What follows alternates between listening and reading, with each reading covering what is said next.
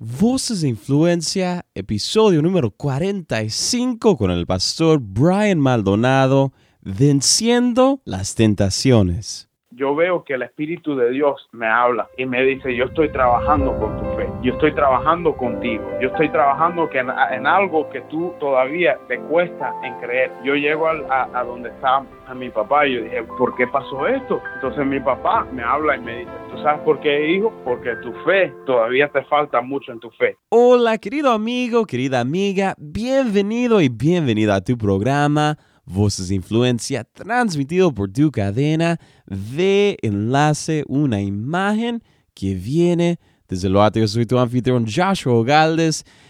Nada nace grande. Aún los árboles más grandes del mundo comenzaron como una semilla.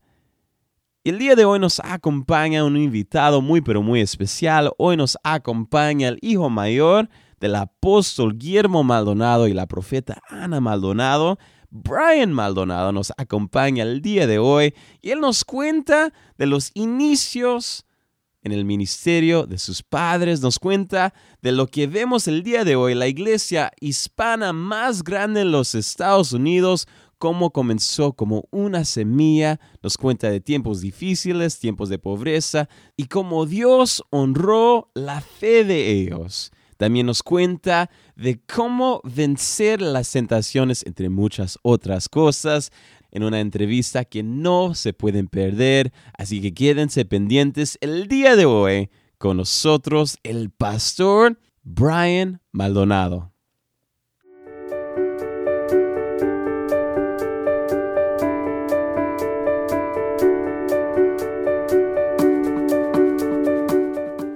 Bienvenido al programa. Wow, Josh, muchas gracias por tenerme. Saludos a todas las personas que lo están sintonizando ahora. Muchas bendiciones aquí desde Miami. Uh, muchísimas gracias, es un honor poder tenerte. aquí en el programa nos encanta conocer a nuestros invitados más allá de su plataforma y quizás hay gente que han escuchado de tu papá, quizás han escuchado a, tu papá predicar, quizás te han escuchado a ti predicar. y quisiera preguntar si pudiéramos regresar el tiempo y conocer a Brian como niño, ¿cómo fue Brian como niño? ¿Dónde naciste? Cuéntanos un poco de eso. Yo nací en el 1989, no, no estoy tan viejito, creo yo, yo no sé, pero, eh, pero en ese mismo entonces nosotros empezamos, eh, yo empecé ahí a crecer y crecí con mis padres en un apartamento bien pequeñito y en este apartamento Josh eh, fue el comienzo, el inicio de algo bien grande. mis padres, como usted sabe, son gente em, que siempre buscaron la voluntad de Dios. Cuando yo era muy pequeño, eh, empezamos en ese apartamento y nosotros no teníamos dinero, no teníamos dinero ni para ni para comer porque mis padres, mi papá trabajaba dos eh, trabajos. Eh, primero trabajó en Amazon, en la librería en Miami Beach y trabajó mi mamá en un, un lugar de judíos limpiando cocinas, cuartos y mi mamá, la profeta Ana Maldonado, como muchos la conocen, era una persona que ella quería poner eso en, sus hijos. Y básicamente yo creciendo, yo pensaba que yo iba a ser un muchacho normal como todo el mundo, como todo el mundo piensa, ah, tú sabes, eh, la vida, la oportunidad en los Estados Unidos, pero como muchos saben, mis padres eran inmigrantes y vinieron de Lange, de Honduras, mi papá vino de Lange, una ciudad bien pequeñita, pero demasiado pequeñita en Honduras, que en Honduras se llama, eh,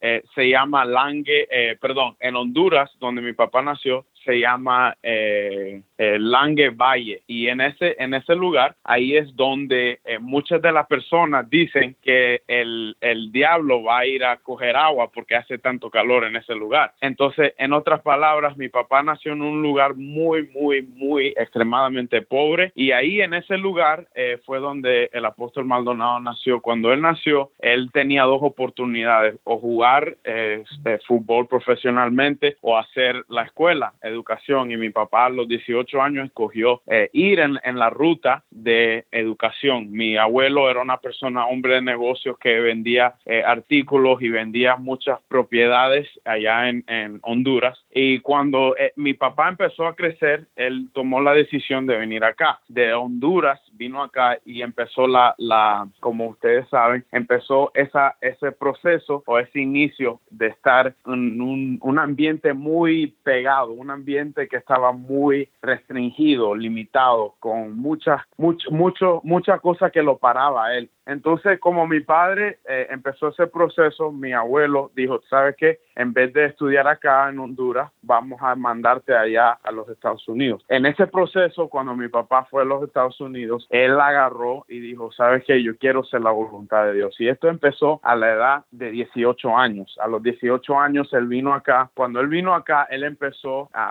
trabajar bien fuerte, eh, dos, tres trabajos a la misma vez. Y el Señor le empezó a abrir los ojos. Y ahí cuando él fue a una iglesia muy pequeñita, Josh, que se llamaba eh, Catedral del Pueblo, con unos pastores, dos pastores bien, bien fieles todavía, están ahí a este día. Y cuando empezaron ahí a trabajar, mis padres ahí trabajaron, yo diría, por casi 10 a 12 años trabajaron ahí, mi papá y mi mamá. Mi mamá empezó el proceso acá de venir acá cuando estaba en Colombia. Ella tenía un, ella tenía un, un, amor mucho para, para la finca, para estar en, en, cosas así como de montaña. Ella, ella siempre quería estar en ese tipo de, de ambiente, pero claro, como son las cosas del, de la vida, eh, mi mamá era bien pobre también. Y cuando ella vino acá, porque fue que mi abuelo y mi abuela, eh, que ya, ya ellos pasaron a, a, estar con el Señor, cuando ellos vinieron, cuando mi mamá vino acá, mi mamá empezó el proceso también de seguir al Señor. Y en ese entonces, ahí es cuando ellos se conocieron. Y cuando se conocieron fue en la Catedral del Pueblo. Y ya empezaron el proceso grande de estar en el ministerio. Claro, ha sido un proceso muy duro para ellos dos estar aquí solos en este país, inmigrantes. Pero como dice la Biblia, la Biblia dice, eh, busca primero el reino de Dios y todo lo demás va a ser añadido. Y así fue como pasó. Mis padres se conocieron, noviazgo dos años y a los dos años, tres años de noviazgo, eh, decidieron en agosto eh, eh, hacer un matrimonio, los dos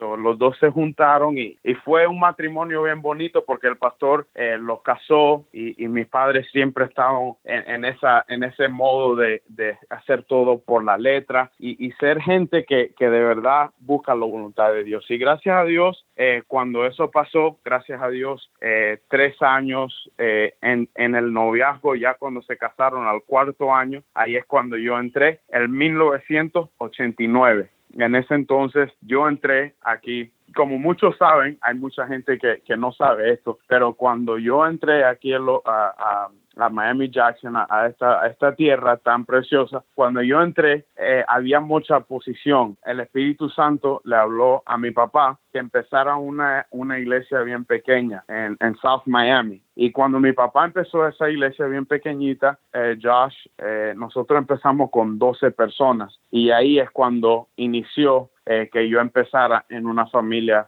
del ministerio. ¿Cuál ha sido tu experiencia como hijo de la profeta Ana Maldonado y el apóstol Guillermo Maldonado, ¿cuáles han sido algunos de los desafíos más grandes y cuáles han sido algunas de las bendiciones más grandes de ser hijo de, de estas dos personas muy lindas, apreciadas y también pastores para los que nos están escuchando de la iglesia hispana más grande en los Estados Unidos? Eh, bueno, la parte más dura, si te puedo decir, es eh, estando al mismo paso de ellos. Eh, y la razón es porque ellos eh, van a un paso muy acelerado. Mi papá tiene una mentalidad más allá. Claro, ha sido bien difícil trabajar en base de eso porque nosotros ahora como usted dijo, Josh, nosotros somos la iglesia más grande de Miami hispana, de hispana, aunque nosotros tenemos también eh, gente anglos, gente eh, eh, negra, gente americana, afroamericana. Tenemos todo tipo de cultura y raza en nuestra iglesia, pero como tú dices, cómo ha sido estando con unos padres así, ha sido algo bien de admirar, pero algo también que, que uno dice, wow, esto uno tiene que tener una mentalidad de reino. En otras palabras, seguir, como dice la Biblia, eh, seguir primero el reino de Dios y todo lo demás será añadido. Y eso es lo que yo he sentido. Yo he sentido que yo tengo que añadir valor como hijo, no ponerle carga a mis padres, no ponerles cosas que, que van a decir, wow, mira mi hijo, cómo, cómo peca, cómo está en fornicación, cómo hace drogas, cómo está ahí envuelto en cosas que no debe estar envuelto, Josh. Y yo he sentido esa, esa, ese deseo de decir, ¿sabes qué? En vez de ser cosas malas, voy a seguir a mis padres, voy a vivir en santidad, voy a vivir mm. correcto delante. No, no dije perfecto, no dije perfecto, dije correcto delante de los ojos de Dios. Y eso ha sido una bendición para mí eh, porque yo he sentido como que hay algo dentro mí que yo tengo que siempre darle a Dios, siempre mm entregarle mi vida, lo que hago. Y claro, como hijo de pastor, uno le da risa porque hay muchos que dicen, sí, pero, pero tú naciste en cuna de oro. No, mi, no, mi hermano, yo no he nacido en cuna de oro, créeme. Había tiempos muy difíciles para mí que yo dije, oh my God. Yo dije, ¿cómo nosotros vamos a salir de esto? Yo dije, ¿cómo nosotros vamos a salir de esto? Había un tiempo, eh, just donde yo tenía que agarrar mi, mi, fe, la poquita que tenía, porque claro, yo no tenía la medida de mi papá ni de mi mamá, la profeta, el apóstol, pero lo poquito que tenía, yo dije, Señor, yo cómo yo voy a agarrar eh, la fe ahora para creer, nosotros teníamos que pagar eh, un bill de 500 mil dólares, porque nosotros estábamos en una sinagoga judía, so nosotros teníamos que pagar la propiedad y mi papá no tenía ese tipo de dinero y teníamos que pagar y ella y llegaba a la casa con canas así decía, oh my God, hijo, ¿cómo vamos a pagar tanto dinero en, en, en el ministerio? ¿Cómo lo vamos a hacer? Y, y gracias a Dios, eh, yo sentía una paz siempre. Siempre que mi papá regresaba de casa, yo lo veía, yo decía, wow, yo siento una paz tremenda. Es como esa paz que sobrepasa todo entendimiento, como dice la Biblia. Claro, hay un balance que uno piensa, uno dice, sí, pero y, y todo lo que se perdió y todo lo que lo que pasó en, en este proceso, porque había un proceso ahí que pasamos bien fuerte, porque todos los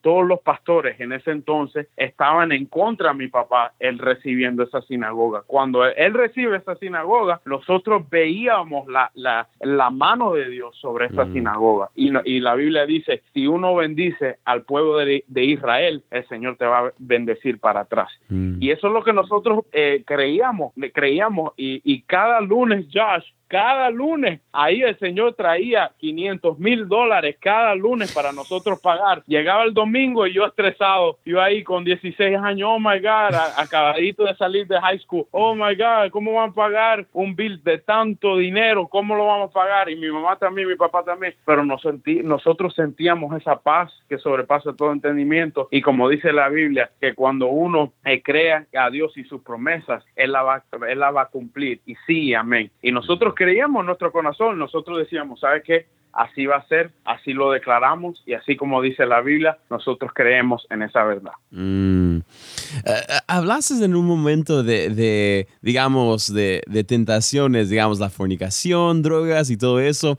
Uh, en tu vida, ¿cómo has podido enfrentar esas tentaciones y me imagino presión de la gente a tu alrededor? Claro, eh, bueno, primeramente, eh, para decir esto, como, como dicen en inglés, as a disclaimer, como algo que previene ahora, eh, yo no he sido una persona perfecta tampoco. Yo no creo que la gente eh, piense, ah, Pastor Brian ha sido bien perfecto. No, para nada. Yo he tenido muchas, muchas faltas en muchas áreas. Eh, tú sabes, áreas en mí que, que, yo pensaba que yo estaba bien, a lo mejor en mi carácter, en orgullo, en ira, en, diferentes cosas. Y claro, siendo hijo de pastor, uno siempre tiene esa responsabilidad, pero uno siente, claro, uno siente como que, wow, yo tengo que hacer la voluntad de Dios, yo tengo que ir a los pasos que Dios quiere. Y en ese entonces yo me, yo me recuerdo un día, yo, yo estaba en, en mi casa, yo vine de mi casa y estaba en middle school. Yo me recuerdo que eh, en middle school, eh, y cuando yo llego a mi casa, en la, en la escuela, escuela de, sexto grado ahí, por lo que no saben. Cuando yo entro a mi casa y abro la puerta, eh, mi mamá está ahí y cuando me, yo veo que mi mamá está ahí conmigo, nosotros estamos ahí juntos, entra dos muchachitas y estas dos muchachitas están ahí y, y, están eh, eh, tocando la puerta, sí, Josh, pero bien fuerte, así tocando la puerta. Y cuando mi mamá abre la puerta, son dos muchachitas que están esperando que yo salga con ella a una fiesta. Y cuando mi mamá abre la puerta, se enoja, oh my God, se enoja. Y mi, mi, mi medio nombre es Christopher. Y ella me, me llama y me dice, Christopher, ven para acá ahora mismo. ¿Qué hacen estas muchachitas aquí esperando aquí afuera? Para ti. Y oh my God, y oh my God, ¿qué hacen estas muchachas aquí afuera? ¿Que ¿Por qué yo me estoy metiendo en, esta, en este problema tan grande? Y entonces cuando yo voy, yo abro la puerta a la muchachita, vamos a una fiesta, vamos a hacer esto, vamos a lo otro. Y cuando yo voy con ella, mi mamá estaba enojada y yo me fui escondida de mi mamá. Cuando yo llego allá a la fiesta, era un montón de gente haciendo drogas, eh, fumando, haciendo marihuana, eh, gente, gente eh, ahí por todas partes haciendo su locura. Y yo ahí, hijo de Dios, hijo de un pastor tan grande, y yo en mi corazón yo decía, ¿qué estoy haciendo acá? En inglés diría, what the heck am I doing here? Y yo dije, ¿qué estoy haciendo acá? Y claro, el Espíritu de Dios me puso esa convicción en mi corazón, pero como yo lidié con eso es que siempre yo veía la cara de mi mamá diciéndome, Maldonado Christopher, ¿qué tú haces? Así, siempre la veía en, mi corazón y en mi mente. Y yo decía, oh my God, si yo hago algo, es capaz que mi mamá le revele el GPS en el espíritu o algo y ella me ve encontrar ahí en la fiesta o algo. yo siempre tenía como ese miedo.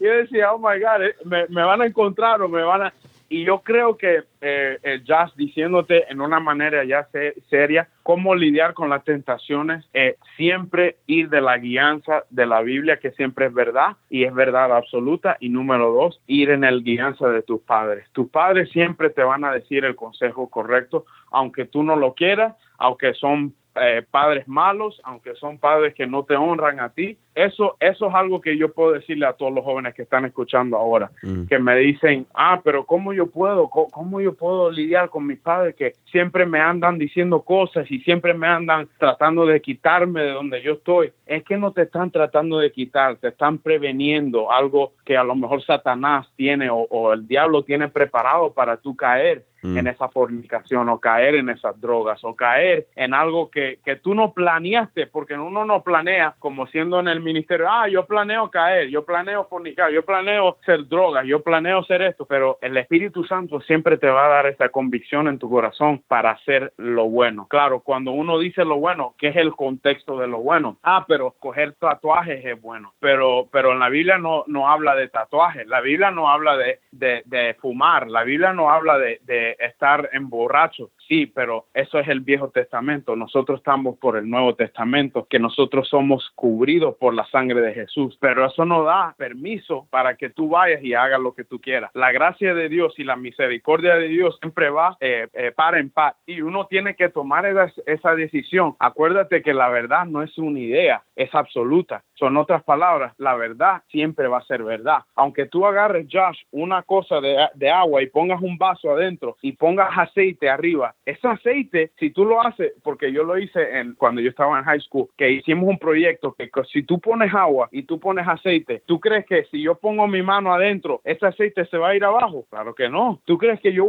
si yo hago así con un, con un, una toalla o una cosa así, le pongo así al, al aceite, ¿eso se va a bajar? Claro que no. ¿Sabes por qué? Porque en, en, en, en, física dice que cuando algo es peso, que tiene peso, o, o, the law of gravity, cuando algo tiene gravedad, eso siempre va a estar arriba. En otras palabras, va a haber una agua, que claro, eso representa la agua del espíritu. Esa agua siempre va a dejar que el aceite suba hasta arriba. ¿Por qué? Porque el aceite no puede ir abajo. El aceite, el aceite no puede ir abajo. Mm. En otras palabras, ese aceite siempre se va a quedar arriba. ¿Y ese aceite qué significa? significa la verdad, truth. Siempre la Biblia dice que Jesús dijo, yo soy el camino, la verdad, la verdad, la verdad y la vida. En otras palabras, esa vida que viene de Dios siempre va a ser verdad y siempre va a venir de un, una fundación que es tu fe. Una pausa y volvemos. Voces de Influencia es el primer podcast de la cadena de enlace donde podrás íntimamente conocer las historias de personas influentes como Rosy Rivera, Anita Luna de Fidalgo, Nancy Amancio, Josh Morales de la banda Miel San Marcos, el pastor Otoniel Font, entre muchos otros.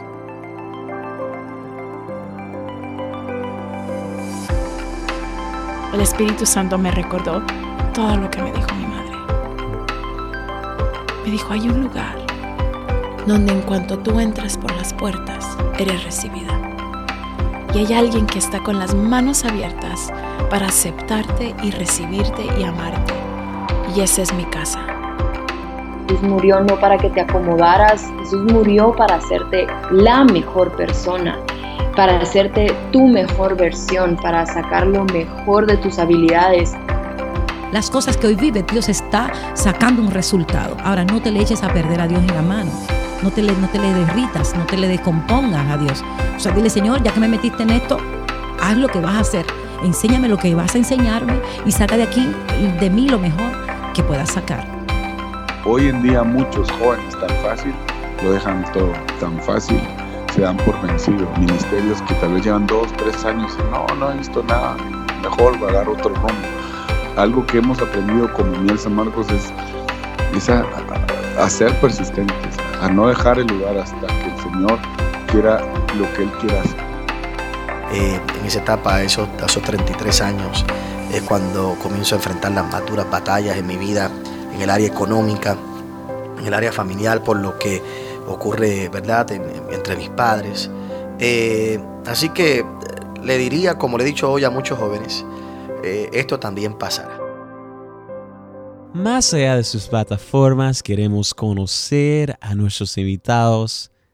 Encuentra, escucha y descarga antiguos episodios y nuevos episodios cada jueves en enlace.org o en Apple Podcasts. Al escucharte a ti, al escuchar a tu hermano, a tu mamá y tu papá, ustedes hablan mucho de la fe, pero eh, en algún momento y, también eh, se oye, se ven los milagros que, Dios anda haciendo ah, por medio de ustedes, pero en algún momento ah, has dudado de Dios y cómo has superado eso. Bueno, eh, Josh, yo te puedo dar muchas historias, muchas historias de, de, cuando que mi fe se fue, se fue hacia abajo, Josh. Y en, e, en este momento tengo mucho temor de Dios eh, y se lo digo en una manera sincera porque el temor de Dios para mí es lo más grande. Y la fe, cuando, cuando te voy a explicar de la fe, que la fe para mí es una fundación muy vital para tú vivir en todos los días, en el, en el diario vivir de ser un cristiano con Dios, en el caminar con Dios. Ahora, que va a ser fácil, no va a ser fácil, pero la fe, dice la Biblia que la fe es la sustancia de que uno cree y las cosas que no se ven. Son otras palabras, hay un nivel de fe que uno llega, que uno dice, ah, mira, aquí está la fe donde que necesita. La Biblia dice, yo voy en fe, en fe y gloria, gloria. Pero en otras palabras, tú tienes que llegar a ese nivel de fe. Yo me recuerdo que cuando eh, mi papá, él estaba ministrando un día y él un día llamó tres pastores, eh, el, el, pastor Andy, pastor Frank y, llamó eh, otro pastor y me llamó a mí. Y cuando lo llamó arriba al altar, nosotros estábamos ahí en el altar y yo sentía que mi papá me iba a poner a orar por alguien. Y créeme que yo estaba nervioso. Yo dije, oh my God, mi papá me va a poner aquí a orar por la gente y son miles de personas, ¿qué voy a hacer? Cuando yo subo arriba, eh, el Señor sanó a la primera mujer, porque mi papá alineó todas las mujeres que tenían asma, diabetes, problemas en los riñones, eh, eh, cáncer en, en, los senos. Muchas mujeres la llamó arriba. Cuando la llama arriba, la primera mujer, el Señor la sana. La segunda mujer, la Señor la sana. La tercera mujer, la Señor la sana. La cuarta mujer, cuando llega a donde estoy yo, yo dije, ay papá, me toca a mí. Enfrente de miles de personas, y claro, mi fe tenía que estar activada en ese entonces. Uno en, el corazón dice, sí, pero si el Señor lo hizo para todas estas personas, cuando llegue a mí, el Señor lo va a hacer también. No, no trabaja así, eh, Josh. Y cuando llegó a mí, yo oré por la mujer y la mujer no se sana. Y yo dije, oh my God. Y yo dije, wow. Y yo dije, ¿cómo es que todos los pastores recibieron una impartición y yo no recibí eso? Y cuando yo voy a ver, eh, Josh, cuando yo voy a ver, empiezo a orar por la, mujer, la mujer no se sana. Y entonces cuando va, mi papá me viene y, y me habla y me dice, Brian, ¿dónde está tu fe? Y entonces yo, oh my God, Señor, perdóname. Y me sentí como un pecador, porque claro, no es que estaba pecando, sino que cómo es que el Señor va a sanar tantas mujeres, con las cuatro mujeres, con todos los pastores eh, de Efesios de nuestra iglesia, y cuando llega a mí, nada. Yo dije, oh my God, aquí hay un problema. Y entonces cuando yo empiezo a ver, yo, yo veo que el Espíritu de Dios me habla y me dice, yo estoy trabajando con tu fe, yo estoy trabajando contigo, yo estoy trabajando que en, en algo que tú todavía te cuesta en creer. Y créeme, créeme, que cuando el tiempo pasó, yo dije, ¿cómo yo voy a hacer esto? Yo llego al, a, a, donde está a mi papá y yo dije, you know, ¿por qué pasó esto? Entonces mi papá me habla y me dice, ¿tú sabes por qué, hijo? Porque tu fe, todavía te falta mucho en tu fe. Y claro, siendo hijo de pastor, yo dije, oh my God, aquí hay un problema, yo no sé qué me pasa, por qué estoy así. Y, y, tú sabes, como uno se estresa mucho, porque uno dice, ¿cómo el Señor va a sanar tantas mujeres? Y cuando llega a mí, nada pasa. Y entonces cuando yo salgo, eh, cuando estoy saliendo, uno de los pastores me viene a hablar y me dice, ¿sabes qué? El Señor me habló y me dice que tu fe va a ir a otro nivel. Yo dije, ay, yo espero que sea verdad esto, porque si no, yo estoy en problemas. Y entonces cuando yo voy, el Señor me da una palabra profética para una persona y estamos en una conferencia grande y cuando mi papá dice, ok, yo quiero que usted se dé la vuelta y yo quiero que usted ore por la primera persona que, que se le cruce. So, entonces yo vi y habían dos personas enfrente mío y cuando yo veo esas dos personas, yo veo que el Señor me, pus, me puso una palabra para profetizar a la persona. Cuando yo le doy la palabra profética a la, a la persona, era un hombre, yo le digo al hombre, mira, el Señor me habla y me dice que, que este, esta relación no es de Dios. Y era, era un hombre y era una mujer. Josh, cuando yo doy la palabra profética, escucha lo que te voy a decir. Cuando yo doy la, la palabra profética, el, el, hombre, tú sabes lo que me dice, inmediatamente me dice el hombre, eh, ¿sabes qué? Nosotros somos hermanos. Wow. So, era un hermano y era una hermana. So, la palabra profética que yo le di en ese, en ese momento no era verdad, porque, porque ellos eran hermanos y yo pensaba que era un matrimonio. Yo dije, yo veo una separación, yo veo divorcio, yo veo... Y, y, la palabra profética no estaba correcta. En otras palabras, yo dije, Señor, ¿qué está pasando con mi fe? Mm. Yo tengo una fe que, que, es tuya, Señor. ¿Cómo es que mm. todo esto está pasando alrededor mío y yo no veo resultados? Yo no veo que algo, algo bueno salga, sale de todo esto. Y cuando yo me empiezo a hablar a mí mismo, yo siento la presencia de Dios. Y Dios me dice, el Dios me dice, yo estoy trabajando con tu fe. Y en ese entonces yo dije, wow, ok, está bien, Señor. Vamos a seguir tratando. Tú sabes, la Biblia dice que cuando Elías fue a sanar al hombre ese, le dijo, vaya y bañese siete veces. En otras palabras, Josh, él no oró una vez, él oró siete veces. En otras palabras, claro, ¿quién está contando? Pero siete veces son siete veces. ¿Sí me entiende? Entonces yo dije, Dios, si no pasa conmigo una vez, y eso siempre pasa conmigo, Josh, que cuando yo voy a profetizarle a alguien o cuando yo voy a decirle algo a alguien, yo digo, Señor, si me rechazan, porque claro, uno tiene ese, ese, ese, eso en su corazón que ah, a lo mejor me van a rechazar a lo mejor si yo le hablo de Dios, a lo mejor me dicen, no, no, yo no quiero escuchar nada. Pero lo que no saben es que no te están rechazando a ti, están rechazando a Jesús. Son otras palabras, yo dije, Señor, yo voy a tener la fe ahora para creer en las cosas que yo sé que yo no veo, pero ahora yo creo. Y, y cuando esto pasa, Josh, mira, yo sentía la presencia de Dios. Me vino un muchacho y me dice, pastor, yo le quiero decir que mi mamá está muriendo de cáncer. Mi mamá está muriendo de cáncer. Yo necesito, yo necesito necesito el poder de Dios. Y yo fui, yo le di, y, y, fue durante un servicio bien poderoso que mi papá estaba hablando el poder de la resurrección. Y cuando yo voy, yo impongo manos sobre el muchacho. Yo dije, ahora mismo recibe el poder de Dios. Y claro, hay mucha gente que dice, no, pero yo no creo en lo sobrenatural, yo no creo en milagros, yo no creo en la resurrección. Créeme que esto es, esto lo que te estoy diciendo es verdad. Y usted puede chequear con las personas para que, para que usted pueda, porque hay mucha gente que no cree, no cree hasta que va. Si usted va al Rey Jesús, usted va a ver el poder de Dios. Y entonces cuando yo voy, impongo mi mano sobre el muchacho y, y, yo digo, ahora mismo yo declaro en el nombre de Jesús, yo declaro el poder de la resurrección. Mira, Josh, él regresó donde estaba su mamá, su mamá se le murió en los brazos, Josh, se le murió en los brazos. Y esto está documentado, se murió.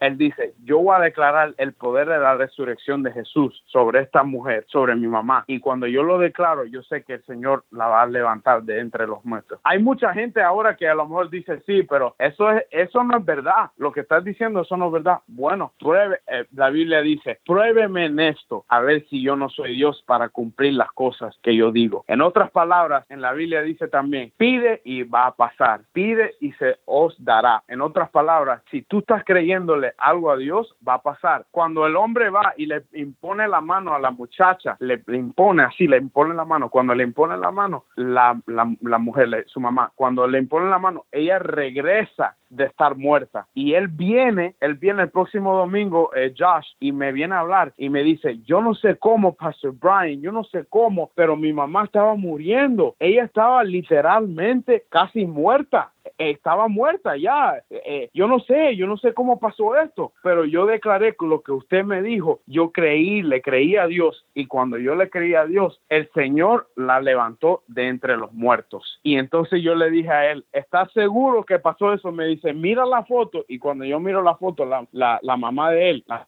estaba ya muerta. Y él, y él declaró, y lo que yo declaré por fe, él lo declaró sobre ella. Y cuando él declaró, nosotros vimos que ella resucitó de entre los muertos. Wow, wow, wow, wow, gloria a Dios. Tenemos dos más preguntas. Yo creo que contigo podríamos hablar toda la tarde, Brian. Ah, ah, pero quisiera preguntarte, hay gente que nos están escuchando ahorita en Honduras, en Guatemala, El Salvador, Colombia, alrededor de América Latina y el mundo. ¿Y hay algo más en tu corazón que quisieras compartir con nuestra audiencia? Sí, eh, claro, mira, hay muchas cosas que, que, puedo empezar a decir y muchas cosas que el Señor me ha puesto en mi corazón, Josh, pero hay algo que yo sé, que sé, que sé, que lo sé, que uno tiene esa convicción en el corazón y, y en el espíritu que uno sabe. Y son dos cosas. Número uno, que Dios es eterno. Yo sé que hay muchas personas que están escuchando ahora que son del Salvador, de Nicaragua, de Colombia, de Honduras, de, de, de, otras partes de Perú, pero yo puedo decirte algo, si estás escuchando ahora y tú no crees en Dios, y yo te quiero decir que Jesús es el mismo ayer, hoy y por los siglos de los siglos. Y a lo mejor tú estás escuchando ahora y tú dices, ¿cómo yo puedo tener una relación con Dios? Yo quiero hablar con Dios. Mira, mi amigo, esto no se trata de una religión. Eso, eso no, esto no se trata de ser una persona perfecta. Ah, pero yo soy católico, yo soy budista, yo soy ateo. Mira, esto se trata de una relación con Dios. So, si tú me estás escuchando ahora y tú dices, pastor, yo, que, yo quiero tener esa relación, yo quiero tener esa fe que tú tienes para alcanzar tantas personas y, y tu papá y tu mamá y tu hermano. Y te quiero decir ahora que si tú no has recibido a Jesús como si tu único Señor y Salvador, te digo en este día que el Señor te puede tocar ahí donde tú estás. A lo mejor tú dices, sí, pero yo tengo a Dios de mi manera, yo, yo creo en Dios en mi manera. Mira, no es parte tuyo creer en Dios en tu manera, sino en Dios y confesarlo con tu boca y creer en tu corazón que Jesús es tu Señor y Salvador. Y a lo mejor tú me dices, sí, ¿cómo yo puedo hacer eso? Mira, es bien fácil, bien facilito. Lo único que tienes que hacer es una cosa, es repetir esta oración conmigo. A lo mejor estás ahí escuchando este, este, este podcast o, eh, o lo que está pasando ahora con Josh. eso está bueno, todo eso está bueno, pero yo quiero que tú hagas esta oración que cambió mi vida y yo sé que cambió la vida de Josh también. So, yo quiero que tú repitas con esto conmigo bien rapidito, no es 15 segundos de tu tiempo, dispare celestial. Ahora mismo, yo me arrepiento de todos mis pecados y yo sé que si yo moriría, estaría en tus brazos. Señor, yo confieso con mi boca y creo en mi corazón que Jesús es mi único Señor y Salvador. Y te doy gracias por la vida eterna. Mira, te digo felicidades por hacer esta oración. Te arrepentiste de todos tus pecados. El Señor ahora va a escribir tu nombre en el libro de la vida. A lo mejor tú dices, wow, es, es así de fácil. Sí, es así de fácil. No tienes que preguntarle a nadie, no tienes que decirle a nadie. Esto es entre tú y Jesús. Y muchas gracias por hacer esta oración, porque ahora, si tú morirías en este momento, esta noche, en un carro de accidente, yo sé que Dios mediante no va a pasar, pero ahora porque hiciste esta oración, el Señor escribió tu, tu nombre en el libro de la vida. Muchas gracias y muchas bendiciones. Mm, mm. La última pregunta que tenemos para ti es la siguiente. Brian, el día de mañana cuando hayas dado tu último suspiro aquí en la tierra y tus papás, a tus familiares y el mundo, ¿qué es lo que deseas dejar como tu legado? Bueno, hay, hay tres cosas, hay tres cositas nada más, Josh, que son bien pequeñitas, bien pequeñitas, Josh. No, no quiero decir mucho, pero si sigo hablando me quedo aquí todo el día. Pero eh, hay tres cositas nada más que, que quiero decirles. Número uno, eh, yo quiero el legado dejar aquí, es el legado de fe. Eh, la Biblia dice, el hombre bueno deja una herencia espiritual y material a sus hijos. Número uno, quiero dejar un legado, número uno, de mi fe. Yo quiero que la gente diga, wow, el pastor Brian tenía una fe muy grande. Número dos, yo quiero dejar un legado, el número dos, eh, de, disciplina. Fui un hombre muy disciplinado en las cosas y muy enfocado en las cosas que yo decía. Y número tres, eh, quiero dejar un legado aquí, Josh, de excelencia. Eh, yo quiero que la gente sepa que mi papá siempre creciendo me dijo, hijo, tú quieres aprender tres cosas mías siempre ten la fe mía. Número dos, siempre seas un, un, hombre disciplinado. Y número tres, sea una persona de excelencia. Y esas son las cosas que yo tengo, siempre mantengo en mi corazón fijo adelante. Es que yo quiero dejar un legado en esta tierra de estas cosas, eh, Josh. Pues ha sido un tiempo increíble poder compartir contigo el día de hoy. Para los que nos están escuchando, que sí, quizás claro. quieren mantenerse conectados contigo, eres un conferencista también con emisión en la iglesia, ¿cómo pueden hacer eso? Eh, bueno, mi Instagram es Brian C. Maldonado, ahí me pueden seguir. Eh, también yo tengo un Twitter account que es B Maldonado eh, 82 y tengo eh, un Facebook que es Pastor Brian Maldonado y ahí también me puedes seguir. Cualquier cosa me pueden dejar saber. Eh, yo tengo muchas cosas que ofrecer. Yo soy conferencista, como dice Josh, eh, pero yo también hago muchas cosas. Soy joven. Yo no quiero que la gente piense que yo soy intraterrestre o soy de otro planeta. Soy una persona normal, común y corriente como todo el mundo y, y, y pueden seguirme ahí o también pueden, pueden contactarme en elreyjesus.org y ahí pueden ver toda la información de, del apóstol, de la profeta, de mi hermanito Ronald y de mi persona. Muchísimas gracias, Pastor Brian. Bueno, la, la gracia a ti, Josh. Y mira, que los lo que no saben, Josh es el mejor eh, eh, locutor del mundo, para que lo, lo, la gente lo sepa una increíble conversación que nos reta creerle a Dios el día de hoy con el pastor Brian Maldonado. Aquí, en este momento, les compartimos un segmento cortito, lo que va a ser nuestro próximo episodio con el pastor Mike Richards. Entonces, sea perdonar a tus padres o sea perdonar a cualquier persona, por tu bien lo debes de hacer. Porque el guardar rencor y odio es como, es como tomar veneno y esperar que la otra persona se muere. Ah, que obviamente nunca va a suceder. Y entonces cuando tú y yo guardamos rencor, estamos dándole ese lugar donde descansa sus pies al diablo sobre ti. Literalmente sobre ti está descansando sus pies por el rencor que tienes.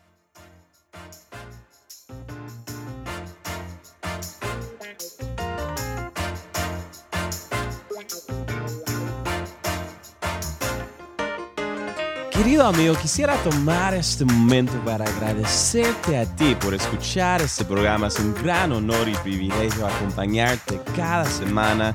Si algo te impactó de la entrevista del día de hoy, por favor compártelo y avísanos por las redes en Facebook, Twitter o Instagram. Puedes buscar enlace y dejar tus comentarios del podcast ahí mismo. Si nos estás escuchando por medio de iTunes y tienes un momentito, te animamos a que nos dejes una evaluación del programa ahí mismo, porque nos ayudaría muchísimo con nuestra meta de alcanzar a más personas. De nuevo, muchísimas gracias por escuchar Voces de Influencia. Yo soy tu anfitrión Joshua Ogaldes, despidiéndome. Hasta la próxima, mi querido amigo. Un fuerte abrazo. Todos aquí en Enlace. Que Dios te bendiga.